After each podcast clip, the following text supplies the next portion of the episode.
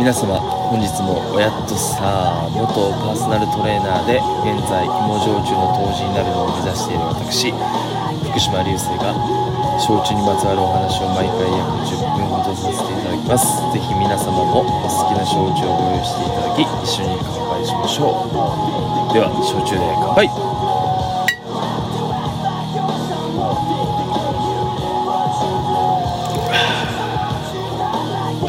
今日はですね最近こう無ロッカーが続いてたんですけどあのスタンダードの、えー、野鳥伝黒を飲んでます。こう初心に戻るっていうかあやっぱ美味しいなと思いますね。はい、まあ、今回あの久しぶりに黒飲んだんですけどあんまりこう香りの芳醇さとかを感じなくていつも無ロッカー飲んでるからかもしれないですけどけど味のですねこうちょっとノートに書いてるんですけど味の特徴としてはですねえー、室賀と同じようなこう後味の甘みとかですね。あとは、まあ、ちょっとこう空気を含ませるとナッツのような香りがするっていうのが新しい発見でした、え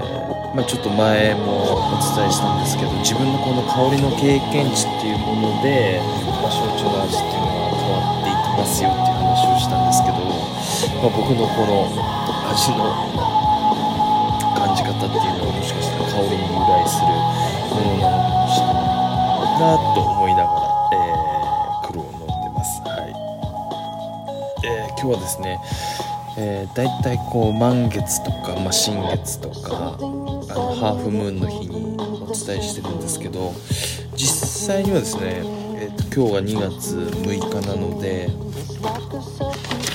2月8日ですよねハーフムーンが。だからあさって、なんですけれどもあさってですねから2連休いただいててあの僕の父親がですね鹿児島市内からこう垂水市に来てくれるのであの、まあ、その日夜こう父親がいるのにこう配信するのもちょっと恥ずかしいので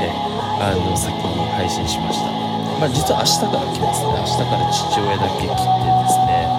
まあこう母親も来れたらよかったんでしょうけど、まあ、父親だけ来てあ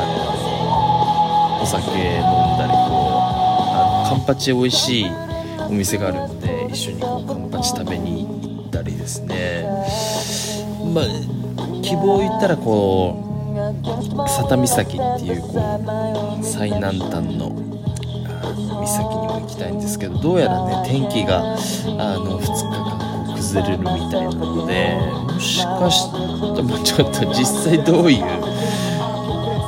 日間になるのかわからないんですけども父親とこう2人であの過ごすことになって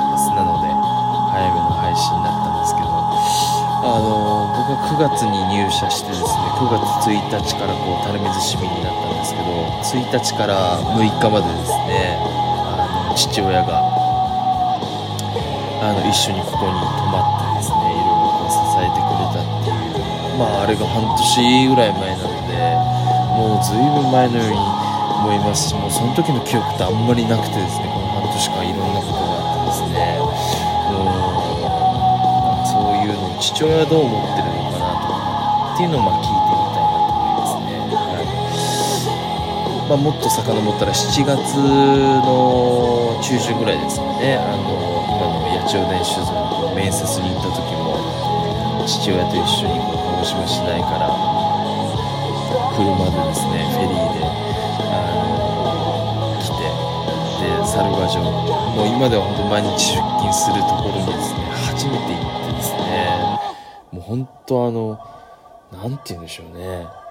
もうドキドキ、まあ、ワクワクっていう気持ちよりもドキドキの方が多かったかね。もうドキドキしながら、どん、まあ、その、まあ、薩摩半島で生まれ育った人間としては、こう大隅半島っていうのが、まあ、近いようですごい遠い半島なんですよね。で、まあ、フェリーでこう40分ぐらいかけて行く初めてだから、まあ、お金の払い方もわからないし乗り方もわからないしっていうこうまあ、とにかく行ってですね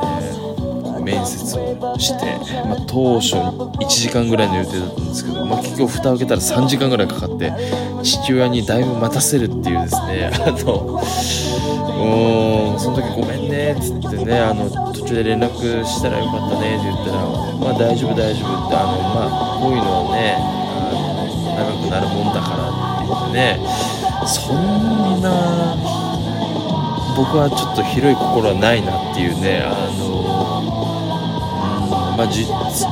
息子がこうね最初再就職のためにこう頑張ってるね応援してくれる気持ちなのか、まあ、そういうのは僕はまだね全然経験できてないんですけど本当に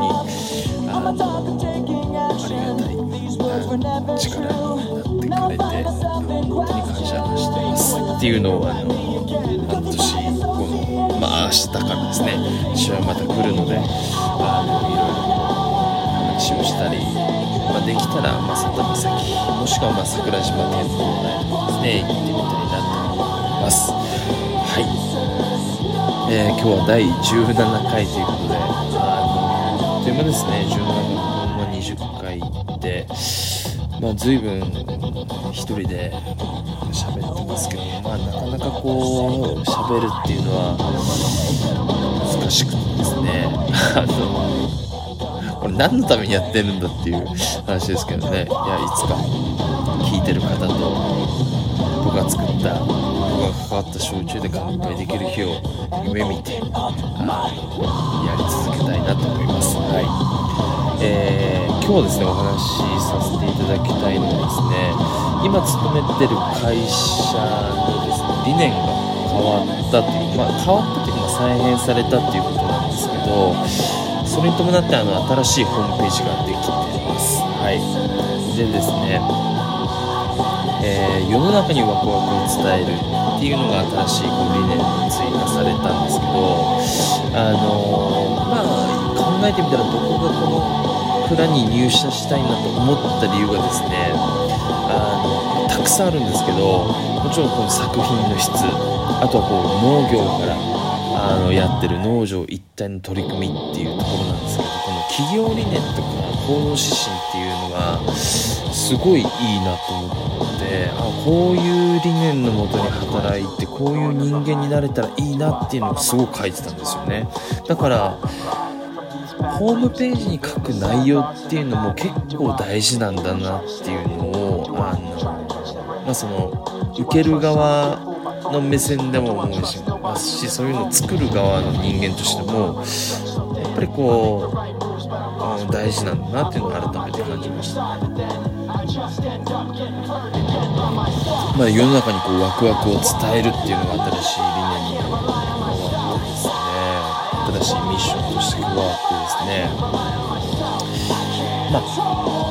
ワクワクってこう結構抽象的な表現で、まあ、ワクワクしたことってたくさんあるんですけど実際調べてみたとですね。あのワクワクってこう期待と不安がこう同時に訪れるような状況なんですね。だから、まあ、例えば今の仕事で言ったらですね新しい商品を作る。新しいチャレンジをするってなった時にこれってお客さんにちゃんと伝わるのかなって喜んでもらえるのかなっていう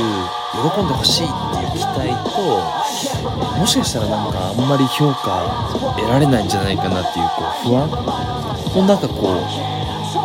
まあ、ものを作っていくんですけれども、まあ、これぞまさにこうワクワクな。のかなっていうなのであの日々働いてる日自体がまワクワク感があるものなのかなっていうのを思ったのと同時にですねあの八千代伝酒造今年はですねまあ、このホームページをリニューアルしたっていうところとですねあとはもうすでに始まってるんですけど田中かまぼこさんっていうですねあの老舗のかまぼこ屋さんとコラボレーションしてですね弊社のこうツルシーム糖度がこう多い時には 50, 50度になるようなこうあのさつまいもをですねさつま揚げの具にしてですねあの弊社のこう紅はるかとかあの紅はるかを使ってですね吊るしや千代田クリオというねセット販売というのが始まります。これぞまさに挑戦。そして、えー、ワクワクする、えー、不安と期待が。重なった状況に今なってます、まあ、このホームページっていうのはですね自分たちの、まあ、今までの伝統とかですねあとはこういろいろ新しいことに取り組んだ革新とかあとは自分たちが日々やってる活動っていうのをですね文字とか写真に起こして、えー、シンプルに分かりやすくしてるものです。でこれによってですねどう皆さんに伝わるのかなっていうところとですねこの田中かまぼこさんとのコラボレーション。これがね新しいチャレンジとしてねあこれがどう今後の僕たちの、えー、道を作っていくのかっていうふうにワクワクしてます。そしてさらに新しいワクワクもですねあります。まだここではオープンにできないんですけどもうすぐ皆さんのもとにワクワクがあの届くのかなと思いますあの本当にいいタイミングですね入社できたと思いますそれもですねやっぱりこの企業理念行動指針っていうのをちゃんとホームページに載せたからそこに僕は食いついて入社させていただきましたのであのホームページもまだまだやっぱりちゃんと丁寧に作るべきなのかなとあの僕自身も勉強になりましたはい、えー、今日はここまでです。明日明日から親父が来ますので、えー、親父と樽水で飲みたいと思います。では。